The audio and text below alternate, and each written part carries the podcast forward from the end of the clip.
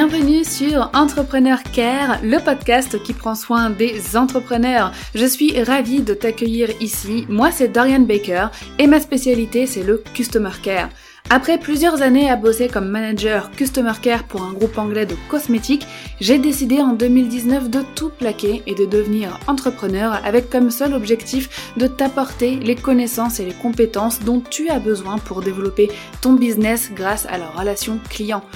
Dans ce podcast, je te donne les conseils et les stratégies pour offrir un excellent customer care à ton audience et à tes clients, mais comme une belle relation client passe aussi par un business épanoui et une entrepreneur heureuse, j'aborde également avec toi une multitude de sujets pour développer ton business et atteindre tes objectifs. Au travers de mes épisodes, je t'envoie aussi toute la bienveillance et la motivation dont tu as besoin. Alors abonne-toi au podcast et sois prête car ensemble nous allons faire fleurir ton business avec le Customer Care.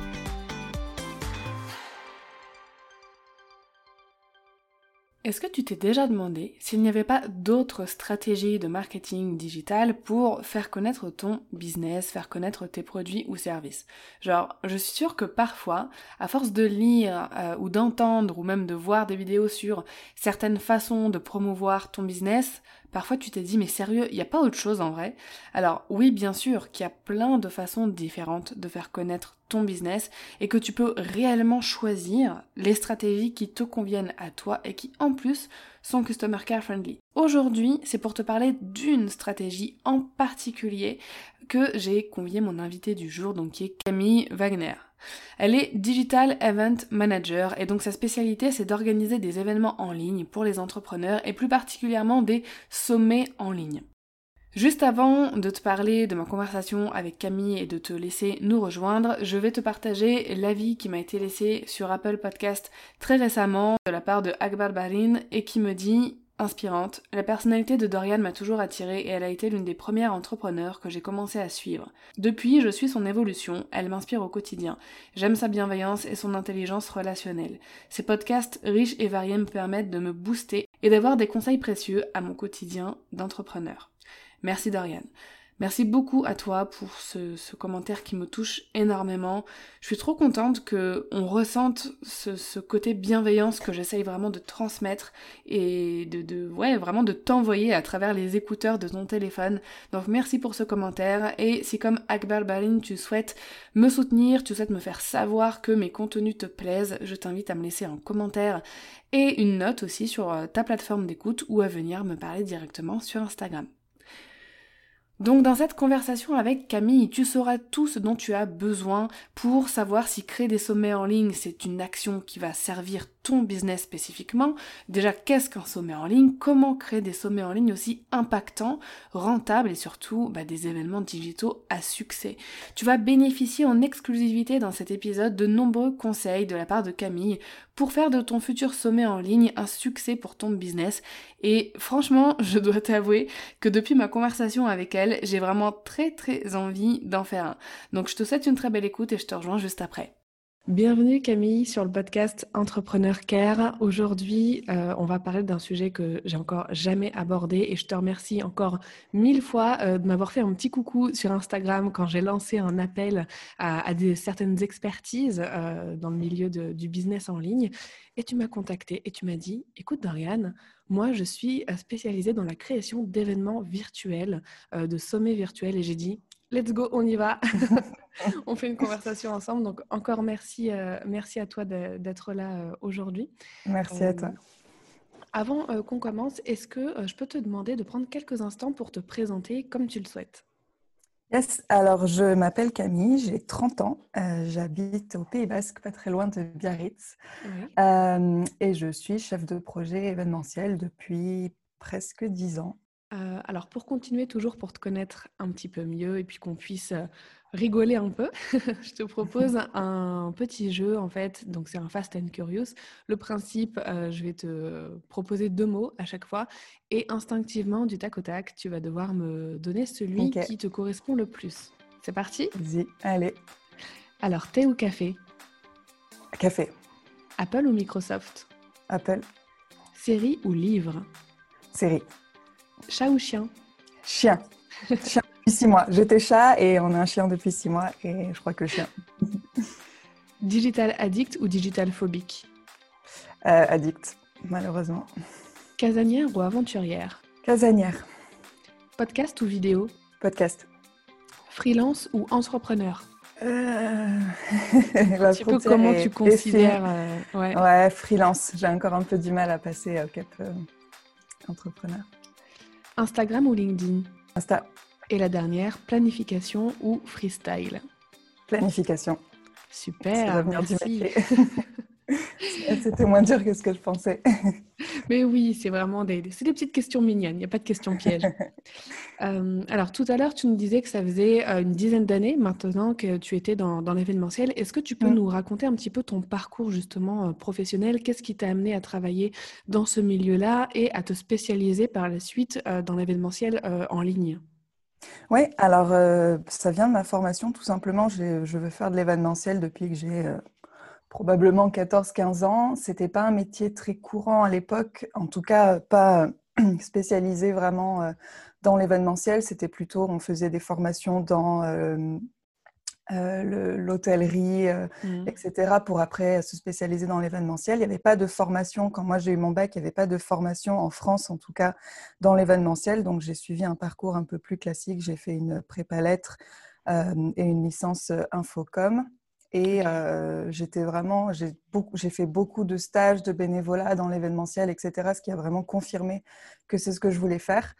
Euh, et ensuite, je suis partie en Écosse pour faire mon master en management d'événements et de festivals internationaux. Et là, euh, c'était génial. Je pense que j'aurais dû partir dès mes 18 ans. mais voilà, grosse, vraiment grosse révélation et confirmation que c'était vraiment ce que j'adorais faire. Et une fois mon master en poche, euh, j'ai commencé par euh, une expérience de trois ans à Paris euh, chez un PCO. C'est un Professional Congress Organizer, un organisateur de congrès internationaux, des congrès médicaux. j'ai fait trois ans là-bas. j'ai travaillé dans une petite équipe. À l'époque, on était moins de 10. et on organisait des congrès médicaux qui allaient de 500 personnes à 10 000 personnes. Mmh. Euh, avec un gros à Paris chaque année, plus euh, plein de congrès un peu partout en Asie. Donc j'ai beaucoup voyagé. C'était très formateur, c'était très dur, mais euh, génial. Enfin, vraiment top comme expérience. Et je pense qu'aujourd'hui encore, je, l'organisatrice d'événements que je suis aujourd'hui doit beaucoup à cette expérience. Hmm. Euh, voilà. Et euh, j'ai ensuite quitté Paris euh, pour ma vie perso parce que je suis de la campagne et qu'au bout d'un moment, il fallait que je la retrouve. et en fait, je me suis mise à mon compte un peu par défaut parce que manque d'opportunités là où j'habite. Ouais. Voilà, donc, euh, et aussi parce que j'ai trouvé une opportunité à l'étranger qui me demandait de me mettre à mon compte. Donc mmh. ça s'est un peu fait comme ça, hein. il y avait un peu une transition euh, qui s'est fait un peu en douceur et je suis partie de là. Ok. Voilà.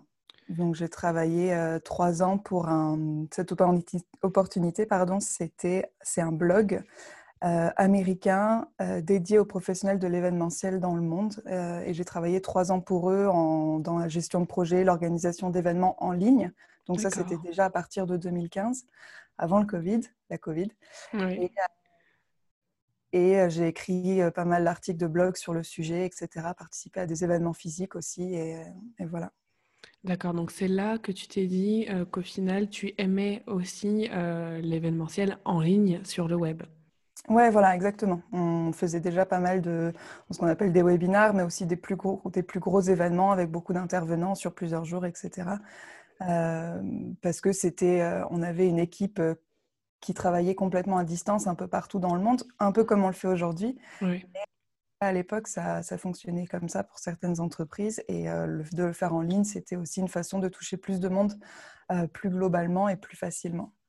Et quand est-ce que tu as décidé euh, de proposer ces services-là à d'autres entrepreneurs, de, voilà, de proposer tes services d'organisation d'événements en ligne?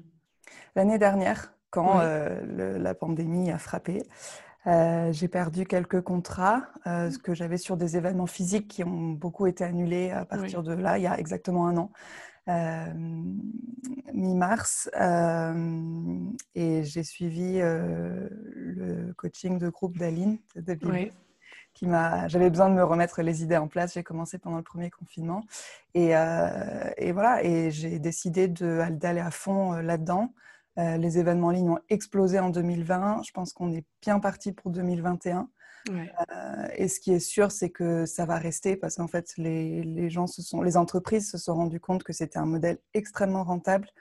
Euh, on peut vraiment augmenter ses marges. Il y a beaucoup moins de coûts, il y a beaucoup moins de variables. Euh, donc, une fois que on retrouvera un monde à peu près normal, je pense qu'on va quand même garder une grosse part d'événements en ligne pour tout ce que j'ai dit tout à l'heure, parce que c'est plus, on peut toucher beaucoup plus de monde, euh, beaucoup plus globalement.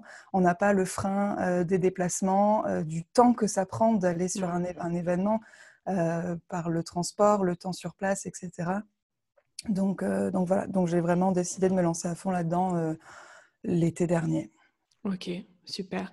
Euh, et justement, est-ce que tu peux nous dire ce qu'est un sommet virtuel? Parce qu'en français, c'est comme ça qu'on appelle un, gros événement en ligne, parce qu'il y a quand même plusieurs événements en ligne, à mon avis, qui peuvent être réalisables. Juste avant, est-ce que tu peux nous dire euh, quels sont les types d'événements qu'on peut réaliser justement euh, sur Internet?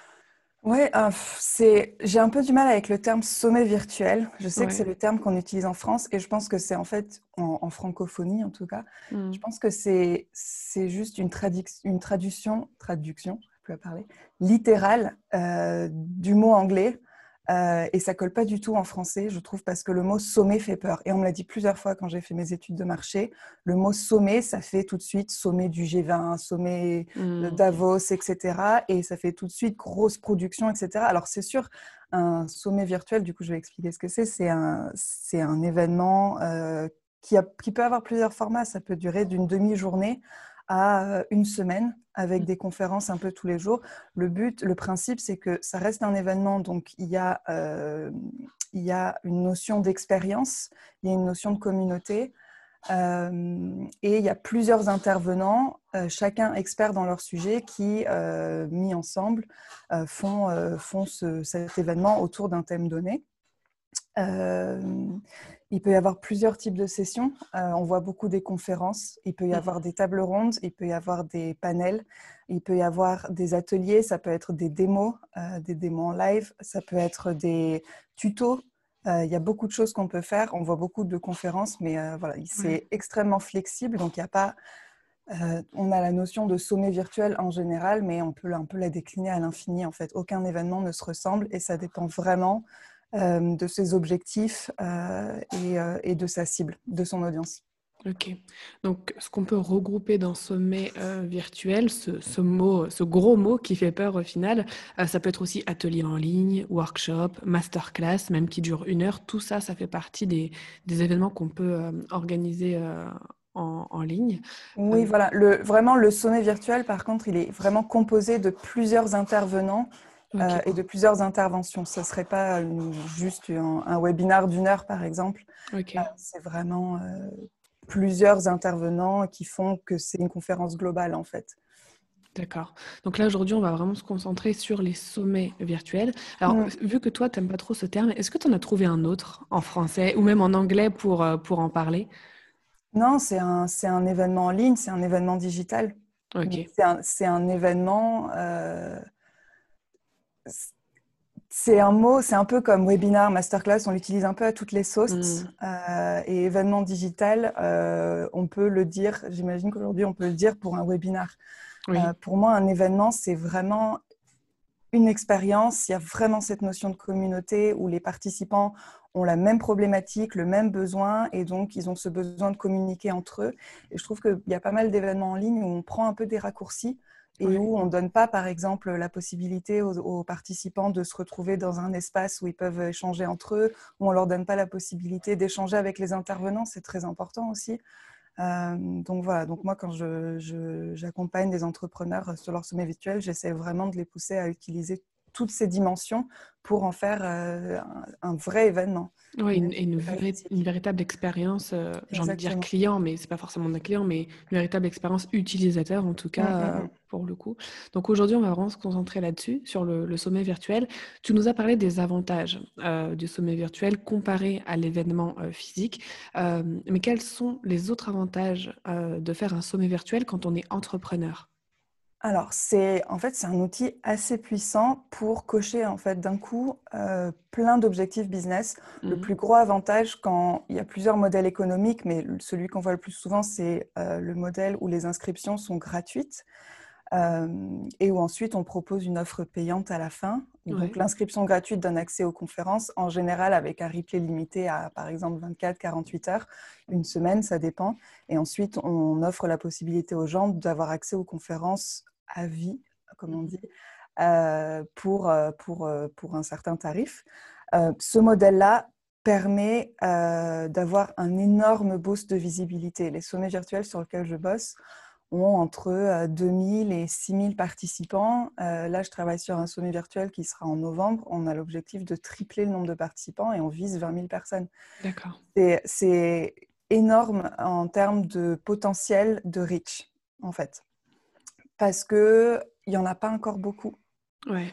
euh, en France, en, en francophonie.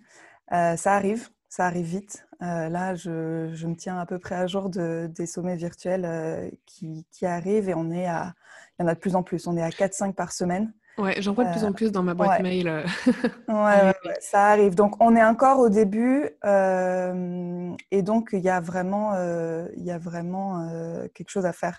Euh, si c'est pas encore fait euh, dans, dans votre niche, et encore, on a fait la réflexion l'autre jour, même si c'est déjà fait, je veux dire, aucun événement ne se ressemble et on peut, on peut le- totalement le, le faire à sa sauce et, euh, et ça marchera. Euh, L'avantage, c'est euh, du coup un gros boost de visibilité. Ça permet de vraiment euh, renforcer la proximité avec l'audience qu'on a déjà, Ouais. de lui offrir beaucoup de valeur, souvent gratuitement ou à bas prix, de lui donner accès à des intervenants auxquels elle n'aurait pas forcément accès euh, de- en façon normale, de lui donner accès à cette communauté qui partage ses- les mêmes problèmes. Euh, donc voilà, de, donc, de, toucher une nouvelle, euh, de toucher une nouvelle audience. Euh, Il y a un gros avantage en termes de euh, légitimité, notoriété, Ouais. tout ça parce qu'en fait, en- pour l'organisateur qui est à l'origine d'un projet qui est quand même assez ambitieux, euh, de créer un peu toutes ces connexions, de connecter aussi des intervenants entre eux qui ne se connaissent pas forcément. Il y a gros potentiel de développement de son réseau professionnel. Euh, voilà, c'est vraiment un outil assez puissant euh, pour, pour atteindre tous ces objectifs-là. Bon, en tout cas, moi, tu m'as convaincue. Bon, bah, je t'attends. Euh, est-ce que euh, il y a des risques ou des inconvénients? Tu vois, je pense surtout en termes euh, d'investissement. Est-ce que ça demande de l'investissement? Est-ce qu'il y a des, des- des possibilités que, que ça ne marche pas et que ça tombe à l'eau, tu vois? Alors, il y a des risques, il y a toujours des risques. Après, dans l'événementiel, même physique, il y a des risques.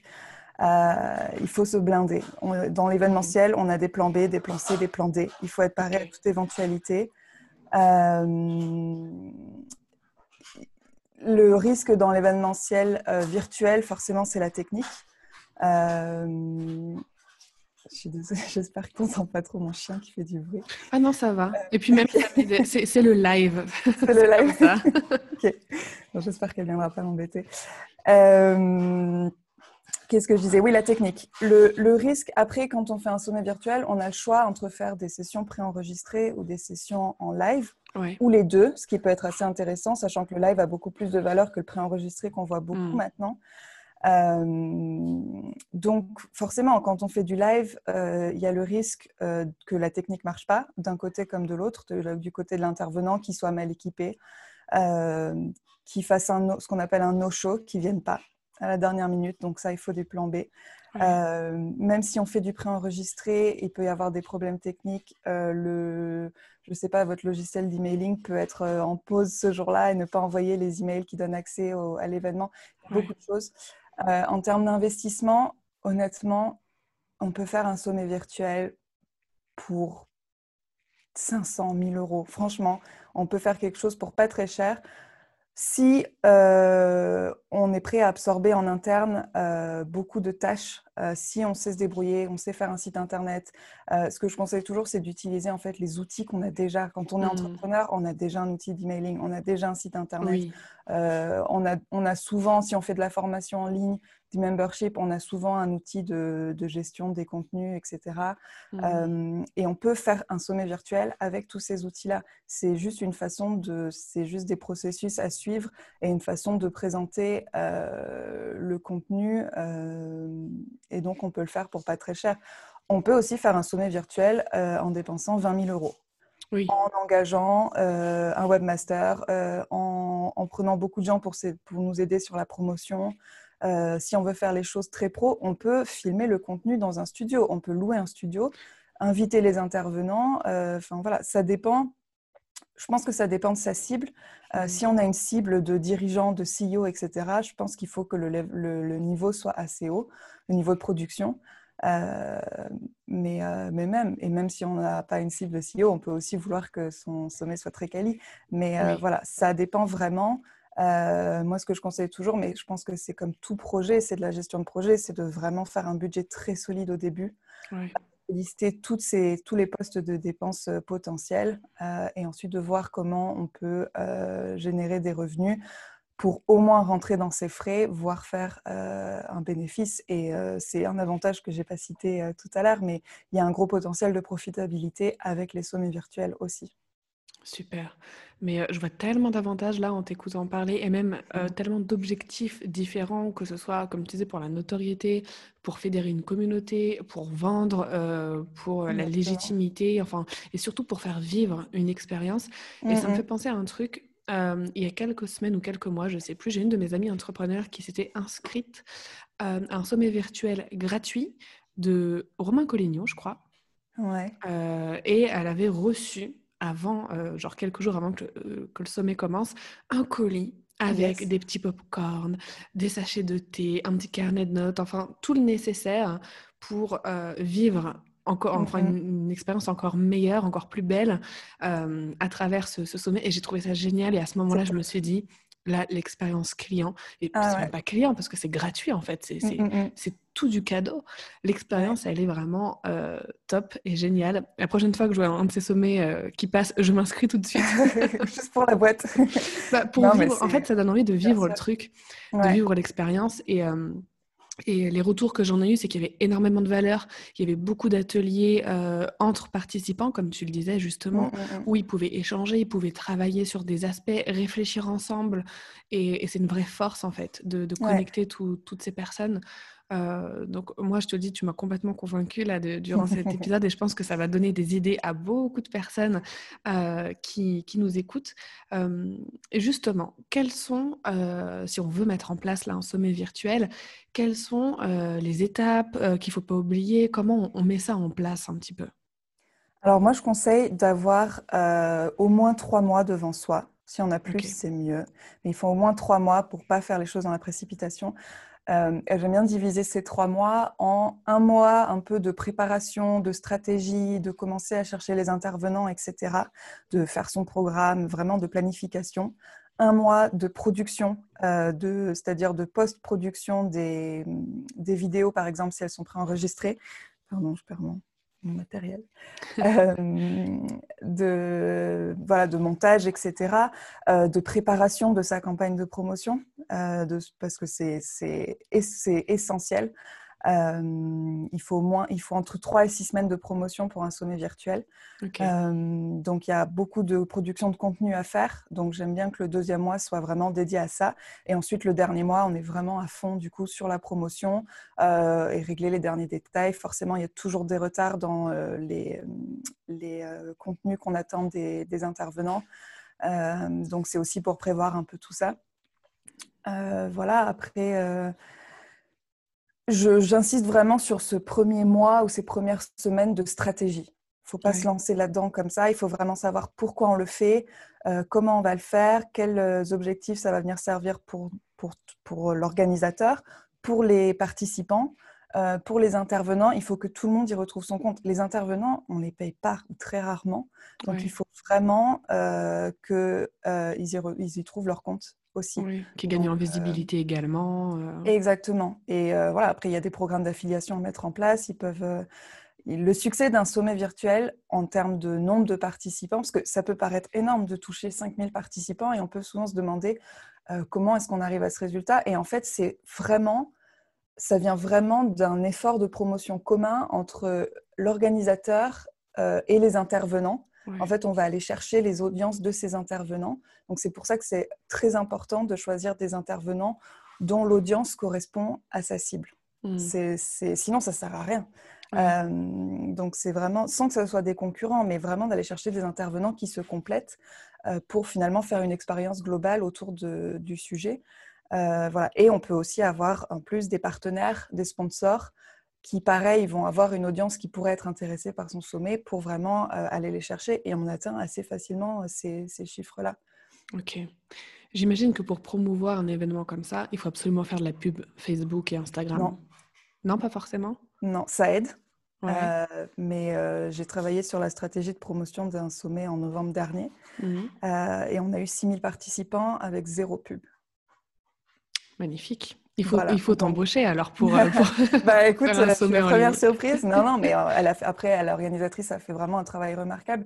Mais c'est ça, ça a vraiment payé. Et c'est sur ce sommet-là qu'on vise, qu'on veut tripler cette année le nombre de participants. Et là, je pense qu'on mettra de la pub pour justement, pour justement mmh. aller chercher beaucoup plus de monde et amplifier tout ça. Mais, mais voilà. Et la pub sera remboursée, enfin, sera rentabilisée parce que ces audiences-là sont très qualifiées et mmh. derrière vont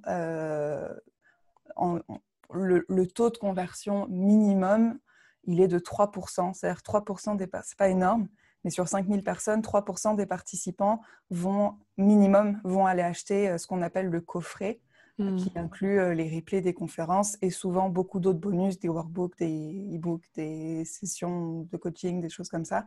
voilà.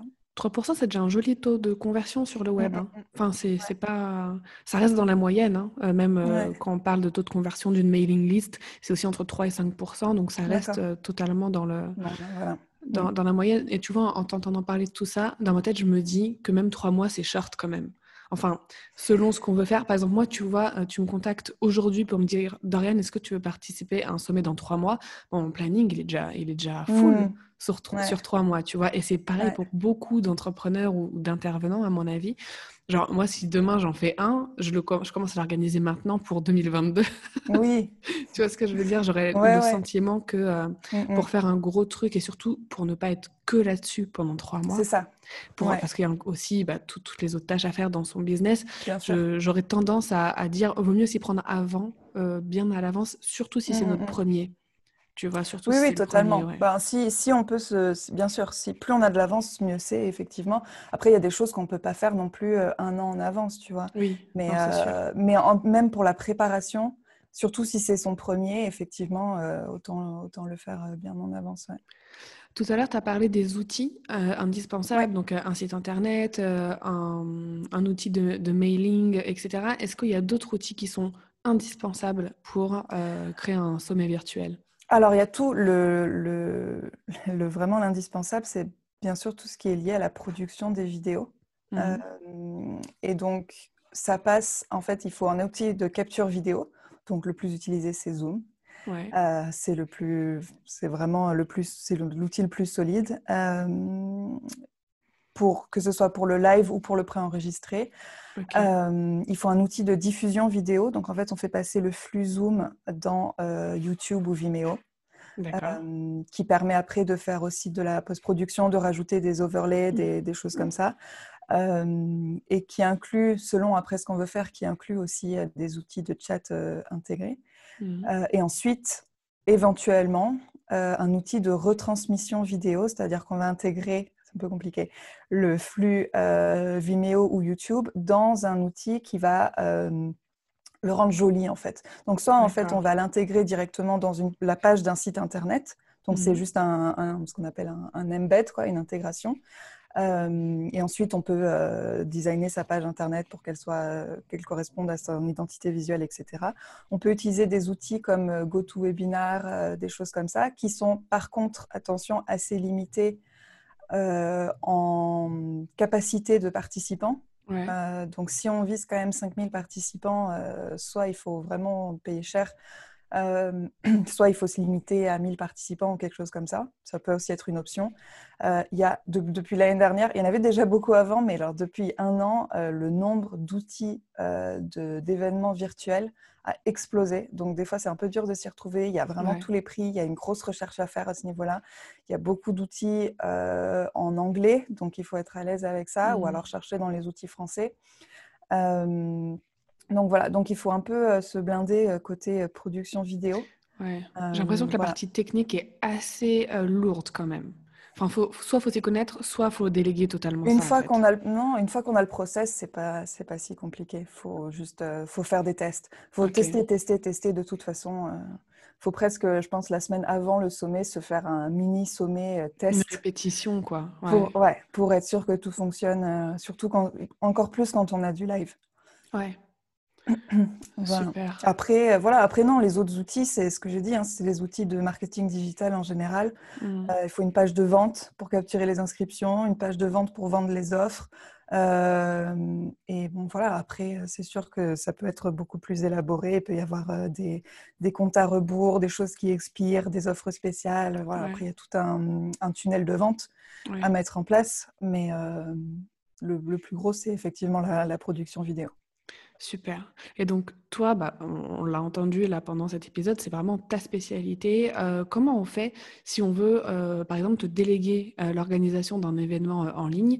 Comment ça se passe en, règle générale, ces projets-là? Comment tu travailles avec, avec les entrepreneurs? Alors, je fais exclusivement de l'accompagnement. C'est-à-dire que pour moi, on ne peut pas totalement déléguer un, un, projet comme ça.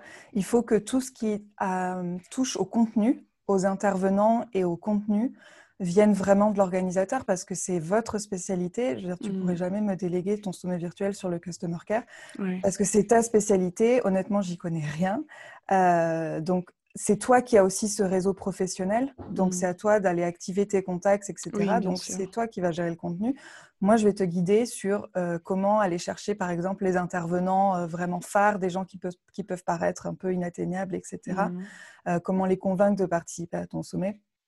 Moi, je vais être vraiment dans l'accompagnement. Ce que je propose aujourd'hui, c'est euh, un accompagnement hebdomadaire sur toute la durée de, de, planification du sommet, euh, avec beaucoup d'outils. Euh, j'ai des, des, modèles de budget prévisionnel, j'ai des mail types. Qu'est-ce que j'ai d'autre? J'ai des rétro-planning, des checklists, etc. et en fait, on fait une grosse session de, de planification au début et ensuite, je suis euh, avec euh, l'organisateur toutes les semaines pour qu'on fasse le point sur où ils en sont, pour être qu'on est sûr qu'ils n'ont pas de retard. Régler, hier, c'était pas prévu, mais j'ai eu un appel d'urgence avec une, une organisatrice de sommet virtuel que j'accompagne en ce moment, qui voyait aujourd'hui un sponsor énorme, potentiel, qui avait besoin de conseils à ce sujet-là. Donc, je suis vraiment mmh. un peu en soutien sur toute l'organisation. Euh, voilà, et je suis en train de finaliser une formation en ligne euh, pour, euh, voilà, pour, pour que les organisateurs soient autonomes s'ils préfèrent faire comme ça. Ok, d'accord. Voilà. Super. Bah, merci beaucoup pour, pour toutes ces, ces informations. Est-ce que pour terminer, tu aurais, par exemple, trois conseils à nous donner pour faire d'un sommet virtuel un véritable succès? Vraiment pour que ce soit le truc waouh, quoi. Ouais, le, le premier conseil, c'est vraiment de vraiment penser, je l'ai dit tout à l'heure, mais penser stratégiquement, mmh. euh, mais même jusqu'au contenu euh, du coffret, il faut que ça soit extrêmement pertinent. Et en fait, le taux de conversion euh, de vente de ce qu'on appelle le coffret, donc l'offre payante qui suit le, le, sommet, euh, va exploser si le contenu répond vraiment aux besoins euh, de l'audience. Ça paraît très logique, mais euh, il ne faut pas juste faire un coffret avec les replays des conférences. C'est pas mmh. assez en fait. Les gens ils veulent aller plus loin. Le sommet c'est un point de départ. Mmh Qu'est-ce qui va leur permettre après d'aller plus loin et de vraiment procéder à, à, une transformation en fait? Il euh, faut vraiment penser à ce niveau-là, de les faire passer d'un point A à un point B. Euh, donc voilà, donc vraiment pertinence entre euh, le contenu de l'événement, le contenu de l'offre payante et les besoins de l'audience. C'est vraiment c'est ce qui fait le succès d'un sommet virtuel. voilà, quoi d'autre? Bien réfléchir en termes de stratégie d'objectif, je l'ai dit. tester, tester, tester tout tester. la technique, les vidéos live, les inscriptions, les mmh. ventes, vraiment se mettre à la place d'un participant et faire tout le chemin utilisateur. c'est très très important. pendant le, jour ou la semaine ou, les semaines du sommet, il vaut mieux se dégager beaucoup de temps parce qu'il faut être derrière tout, il faut vérifier que tout marche. Il va y avoir beaucoup de messages privés, de mails, etc. Mmh Donc, il y a beaucoup, il y a pas mal de relations clients à faire. Donc, euh, soit se faire aider, euh, soit vraiment se rendre disponible pour, euh, pour le faire. On prévoit que ça cette semaine-là, quoi. vraiment, franchement. Et c'est assez épuisant. Et en général, la semaine après le sommet, les gens sont... Se prévoir une petite semaine de vacances, ça fait pas de mal. Euh, c'est vraiment, mais c'est mais c'est ultra euh, gratifiant en fait. Mmh. C'est euh, de, de, voir par quoi les participants passent. Il y a, il y a aussi beaucoup d'impact en fait mmh. à délivrer. On leur délivre beaucoup de valeur. on les aide vraiment dans leurs problématiques. Et, et des fois, il y a vraiment il y a vraiment des transformations qui opèrent. Et c'est tellement gratifiant de voir ça et de voir qu'on a pu aider autant de personnes. C'est quelque chose qui est compliqué dans un dans un événement physique parce que ça coûte cher de faire un événement pour 5000 personnes. Je veux dire, il faut louer un lieu, il y a des mmh. frais associés à tout ce qui est traiteur, etc. Euh, là, toutes ces marges-là sont augmentées parce qu'on n'a pas ces dépenses-là. Euh, et donc, on a le potentiel de toucher énormément de personnes avec beaucoup d'impact et beaucoup de valeur. Et ça, c'est vraiment ultra gratifiant. Quoi. Donc, euh, voilà. Génial. Bah, merci beaucoup euh, Camille. Bah, je t'en prie. Euh, pour finir sur une note inspirante, est-ce que tu peux nous partager euh, soit ta citation, ton mantra ou un poème, peu importe, mais quelque chose qui te touche et qui te motive au quotidien? Ouais, c'est David Bowie qui a dit que tu ne peux ni gagner ni perdre si tu ne participes pas à la course. Et c'est vraiment quelque chose qui, qui m'accompagne depuis l'année dernière où je, suis très introvertie.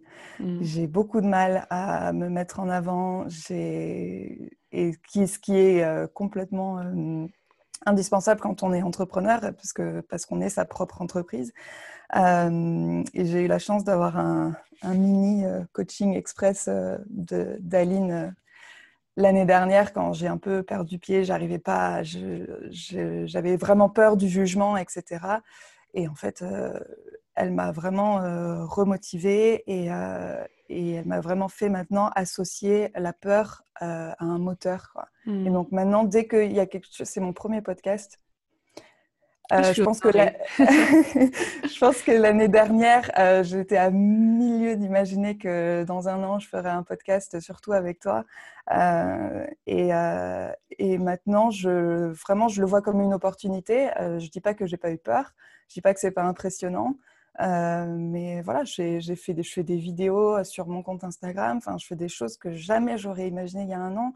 Et ça m'a fait avancer, mais vraiment de façon incroyable. Et maintenant, je m'en fiche. Enfin, j'ai toujours peur, mais euh, j'y vais parce qu'en fait, je sais que ça va débloquer énormément de choses et que ça me fait passer à des niveaux supérieurs. Et donc, euh, voilà.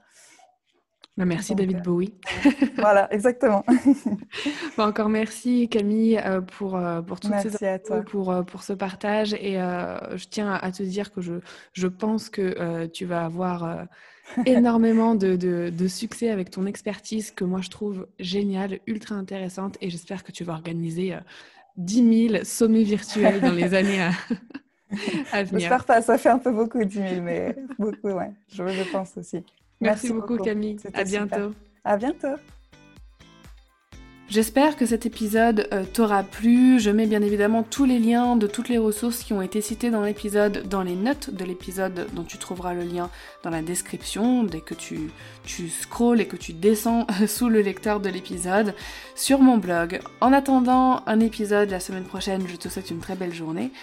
Et petite information pour le mois d'août, il n'y aura que trois épisodes, donc la dernière semaine d'août, je m'octroie une semaine de pause dans la création de contenu pour travailler sur autre chose. Il y a pas mal de changements qui vont avoir lieu dans mon business euh, dans les semaines et mois à venir et j'ai vraiment besoin d'organiser tout ça. Donc euh, voilà, une petite pause dans la création de contenu, c'est faisable. Euh, et donc je te le dis aussi parce que si toi aussi tu as besoin de faire une petite pause, de faire un break d'une semaine ou deux, vraiment, il n'y a aucun souci. Ton business ne va pas s'écrouler parce que tu ne partages pas euh, un podcast ou, ou des, des posts sur Instagram ou un article de blog pendant une ou deux semaines. Sur ce, très belle journée à toi, peut-être très belles vacances et je te dis à tout vite.